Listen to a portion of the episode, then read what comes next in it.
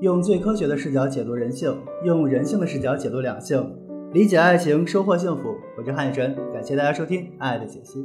在前两天我们讲那个雨晨说恋爱的第三节里边，有一个粉丝提，我们那节课主要讲的是恋爱的理性需求，你对恋爱一定要有理性的认知和需求。然后有一个粉丝提问，那么理性需求都是哪些事情？首先，你要先了解理性需求，它是针，它是有针对性的，它是针对着你的某一个某一个需求的方向。比如说，举个例子，我们去买西瓜啊，我们去吃东西，吃东西你要求你的饭菜要好吃，哎，要可口，要美味，对吧？我们可以举一个买西瓜的例子吧。夏天我们都很喜欢吃西瓜，那么你们对西瓜的需求是什么？甜，对吧？我们之前讲过，我们爱一个人，真爱什么？真爱是有条件的。我们真爱西瓜，是因为西瓜满足了它甜的好吃的一个需求，对吧？那么这个需求是西瓜的共性，但是你不能不能保证你吃到的每一个西瓜都是甜的。那么这就是每一个西瓜的个性。所以说，恋爱的需求就是我们对一件事物是有需求的，并且在实际过程中要求它的个性与它的共性是相符的。也就是说，你买到了一个酸的西瓜，你就不想吃了，甚至把它扔掉，我不吃了。那么谈恋爱是一样的，我们在恋爱过程中要看到对方的，我们对异性伴侣的一些需求，比如说我们异性伴侣的需求有这么几点共性需求啊，第一个要专一，第二要学会理解我。第三，照顾我，这些都是根据对你恋爱客观的一些要求，就是在这样的属性加持之下，你们的恋爱可以变得很和谐，对吧？那么实际上呢，我们拥有了这些理性需求之后，我们就可以判断对方在恋爱中是否满足这满足我们的这些需求。也就是说，我们对恋爱的理性需求是去判定一个人在这段关系里边是否能够跟我一起维护一段和谐关系的。到这里，这个概念明白了吧？理性需求的作用是这样的：理性需求是对当下的关系提出一些客观的，能够对你的感情起到促促进作用的一些属性。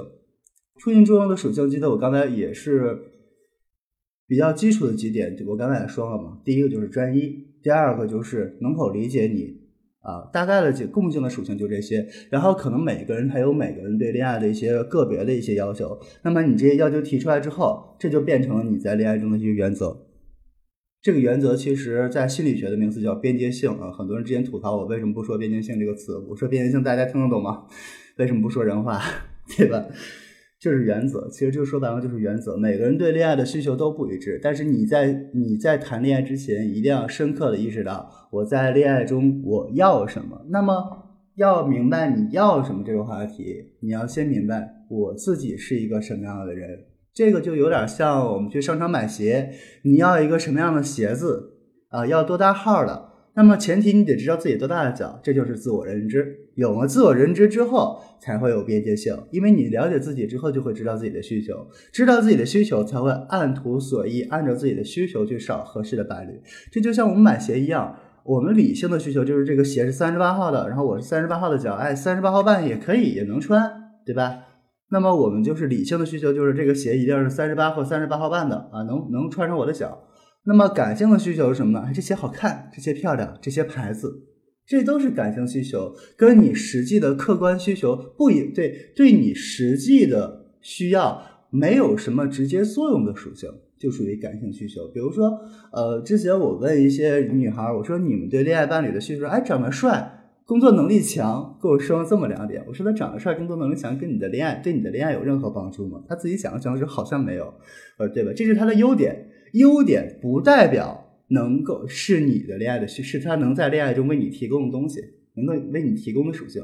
我们的恋爱需求是看对方在恋爱中实际上能实际能给我们提供的一些客观的东西，客观的客观的一些付出，他能做什么？比如说我们买鞋，他是三十八号的，三十八号鞋正好我能穿，它跟它长得漂亮，什么什么牌子有任何关系吗？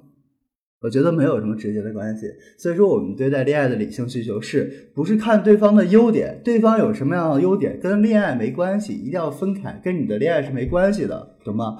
对方实际上能为你的恋爱做的，能为你的关系去付出的，才是对方在情感中的付出，才是你应该去想的情感需求。那我跟对方又不熟，我怎么知道对方能在情感中去做什么呢？你去观察下，他有朋友吧？有父母吧？他跟父母是不是亲密关系？跟朋友是不是亲密关系？你去观察他跟朋友、跟父母的亲密关系中的一些行为，就能感就能大概的分析出来，这个男孩在亲密关系中是一个什么样的状态。然后根据他在跟其他人的亲密关系状态，然后你来判定一下是否符合你对亲密关系的需求就可以了吗？所以，亲密关系的理性需求跟对方的优点无关。跟对方能在情感中实际去付出和做到的属性有关系。比如说，有一个孩子，有的人爱说工作能力很强，我们可以侧面的反映出来他对工作是有责任心的，但不一定他对感情就是有责任心的。我之前认识过很多成就型的人格，他们把工作当成是一种荣誉，但对亲密关系就很疏忽。这个不可以一概而论的，但是你这时候发现他对朋友也很关心，对每一个朋友都很照顾，对每个朋友都很负责，对父母也很照顾。哎，那 OK，那这个人在情感亲密关系中责任心是一定有的，这是一个侧面的观察，怎么？那么这种在亲密关系责任心就符合你对亲密关系的需求啊？怎么办？所以说，一切我们去找任何，我们去跟任何人谈恋爱的时候，一定要他先符合我们的现实需求、理性需求，然后再去考虑感性需求。比如说，一个男孩有责任心，有责任心会照顾人、理解人，同样长得又帅、工作能力又强，OK，那 perfect 完美了。就像我们买了一双鞋子，又合适又漂亮，又是牌子，价格还适中，我觉得这双鞋就非常完美，非常符合我们的需求。但是如果他其实就是，如果是说。呃，它仅仅是长得，它仅仅是合适我脚，它长得不怎么好看，但这双鞋能穿，我觉得它也基本上符合我们的理性需求。或者一双鞋长得很好看，长得非常好看，但是我穿不上，它再好看，有再多的优点，我相信这个时候它也跟你没有任何关系，因为这双鞋不属于你，穿不进去，强行穿上去会挤脚，懂吗？这就是原则上的不同。OK，我们今天讲的是理性需求到底都是什么？理性需求代表了什么？理性需求一定要记住，理性需求看的看的是对方实际中在亲密关系中实际的付出，而并非对方的优点。对方的优点跟你亲密关系中能够实际为你提供的付出，能够实际满足你需求的东西没有直接关系。OK，感谢大家收听，我是汉晨。如果大家有什么想问的、想吐槽的、想评论的，可以在下面的评论区留言，我看到了之后，如果觉得很精彩，呃，好问题，我会拿到课上也给大家讲。OK，拜拜。